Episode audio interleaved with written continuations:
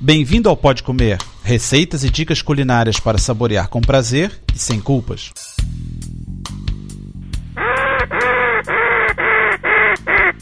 Olá, meu nome é André Alonso. Já viram que hoje eu vou falar de pato, né? A carne de pato é muito saborosa, mas é bem gorda e demora mais tempo para cozinhar que o frango, por exemplo. A primeira receita é de peito de pato com cogumelos e a segunda de pato assado com puré de maçã.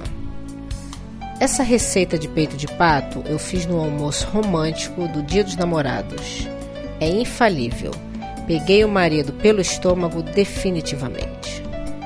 Os ingredientes são dois peitos de pato com pele, dois dentes de alho esmagados, sumo de meio limão, 100 gramas de cogumelo inteiro, uma colher de sopa de molho de tomate, 300 ml de vinho branco, duas colheres de sopa de salsa picada, azeite, sal e pimenta preta moída.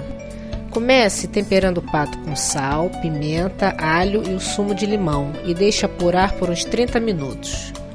Depois, coloque azeite numa frigideira, deixe esquentar bem e frite em fogo alto o peito de pato dos dois lados, deixando dourar bem a pele.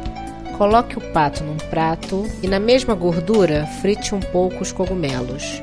Junte o molho de tomate, o vinho e tempere com sal e pimenta. Após o molho reduzir pela metade, junte o pato, tape e deixe cozinhar em lume brando por uns 10 minutos. Sirva polvilhado com a salsa picada. Acompanhe bem o arroz com ervilhas. Para o pato assado, precisamos de um pato inteiro, uma ou duas maçãs verdes, mais ou menos seis maçãs vermelhas, 100 ml de vinho branco, açúcar e sal grosso.